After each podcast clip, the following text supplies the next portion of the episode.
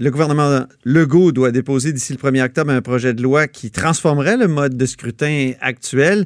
Là, il y a des craintes qui sont exprimées par un député péquiste. C'est curieux parce que les, péquistes euh, sont pour la réforme du mode de scrutin. Alors, c'est Sylvain Roy ce matin dans le journal qui a, plusieurs euh, préoccupations, qui exprime des, préoccupations et qui n'est pas sûr que le mode de scrutin va être bon pour les régions. Au bout du fil, il y a Jean-Pierre Charbonneau qui est ancien ministre de la réforme des institutions démocratiques et président du mouvement Démocratie Nouvelle qui euh, célèbre, c'est quoi, Jean-Pierre, 20 ans? C'est 20 ans d'existence cette année comme faire de lance du combat pour la réforme des institutions, en fait, la, la, réforme du mode de scrutin. Et ça avait été créé à l'issue de l'élection de 1998, donc en 98 à 99. Mais en 98, vous rappellerez que j'en ai d'ailleurs bénéficié, le Parti québécois avait pris le pouvoir majoritaire, très majoritaire, avec 35 000 voix de moins que les libéraux. Ben oui, ben oui, exactement. Euh, donc, euh, c'est dans la foulée de cette. Euh, là, il y avait eu comme une nouvelle prise de conscience dans la population. Puis c'est à ce moment-là, beaucoup de gens de différents, de différents horizons avaient créé le mouvement démocratie. Donc, Sylvain Roy, le député gaspésien, le député de Bonaventure, lui a trois niveaux de préoccupation. D'abord, la taille des circonscriptions. Deuxièmement, le système de liste qui fait que le député sera plus redevable au parti qu'à ses concitoyens. Puis, il dit, ben, ça prend un référendum pour une telle réforme? Je sais que c'est beaucoup, là, il nous reste à peu près trois minutes. Euh, Jean-Pierre, qu'est-ce que vous répondez à ces trois euh, préoccupations-là? D'abord, la taille des régions, il faut, dire une chose. Il va y avoir autant de députés à l'Assemblée nationale qu'il y en a actuellement. Il va y avoir bien sûr des comtés locaux qui vont être plus grands, mais il va y avoir des comtés régionaux, il va y avoir plusieurs députés qui vont avoir été élus justement par la population sur la base de l'appui que la population va donner aux différents partis. Alors, contrairement à ce que dit euh, le député, il n'y a pas deux catégories de députés. Les députés sont tous élus, choisis par leur parti comme candidats, soit comme candidat dans un comté local, soit candidat dans un comté régional. Mais la différence, c'est que dans un cas, euh, les gens vont les choisir à travers le choix qu'ils font des partis politiques.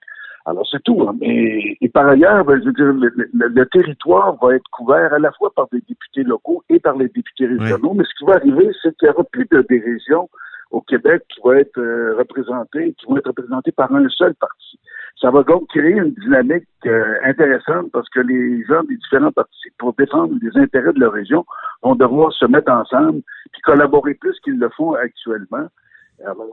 Mais là, justement, si, vont être mieux servis si un élu est choisi par un parti, c'est vrai qu'il va peut-être être plus redevable au parti qu'à ses concitoyens? Est-ce que c'est pas une inquiétude légitime? Actuels, oui, mais les, députés actuels, comme M. Roy, le parti pensait qu'ils ont été choisis par leur parti, par, au PQ comme moi je l'ai été, par des, euh, des assemblées d'investiture.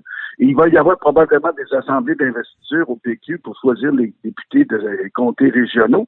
Mais après ça, il faut se faire élire là, quand même, Jean-Pierre Charbonneau. Donc, ça donne un lien direct avec l'électorat. ça, c'est une illusion. C'est une illusion d'optique dans la mesure où n'importe quelle étude de sciences politiques montre que 90 des gens votent d'abord pour des partis, puis d'abord pour les chefs.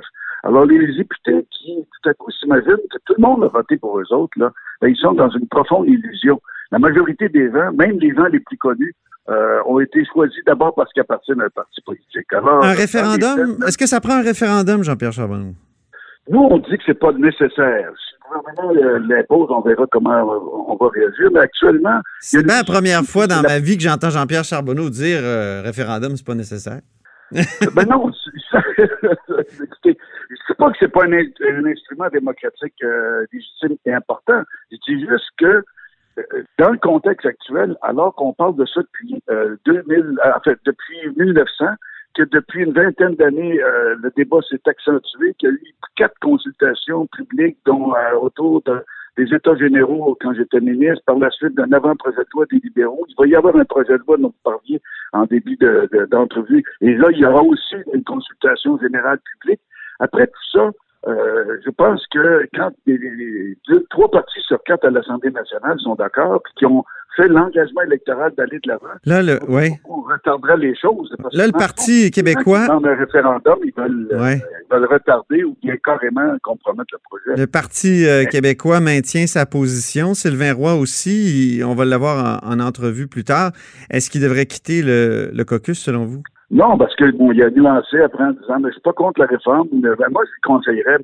Droit, d'abord d'attendre le, le, le, projet de loi. D'abord, moi, je les ai tous rencontrés, députés du caucus du PQ, et euh, j'ai répondu à ces préoccupations-là. Mais c'est comme si même si tu réponds aux préoccupations, je veux dire, c'est une espèce de peur irrationnelle qui fait que t'as beau les rassurer, t'as beau leur expliquer. Écoutez, on a invité des députés de la Nouvelle-Zélande pour rencontrer euh, des députés de la Santé nationale au printemps dernier. Et il y en a qui voulaient pas les rencontrer, et puis il y en a qui les ont rencontrés. Ceux qui les ont rencontrés, finalement, ont eu des réponses à ces préoccupations-là. Je pense qu'à un moment donné, M. Roy devrait euh, se calmer un peu et regarder euh, les choses évoluer, puis faire des comparaisons avec ce qui se fait ailleurs. Peut-être qu'il va être rassuré. Merci beaucoup, Jean-Pierre Charbonneau. Ça va faire plaisir. Vous êtes à l'écoute de La Hausse sur la colline.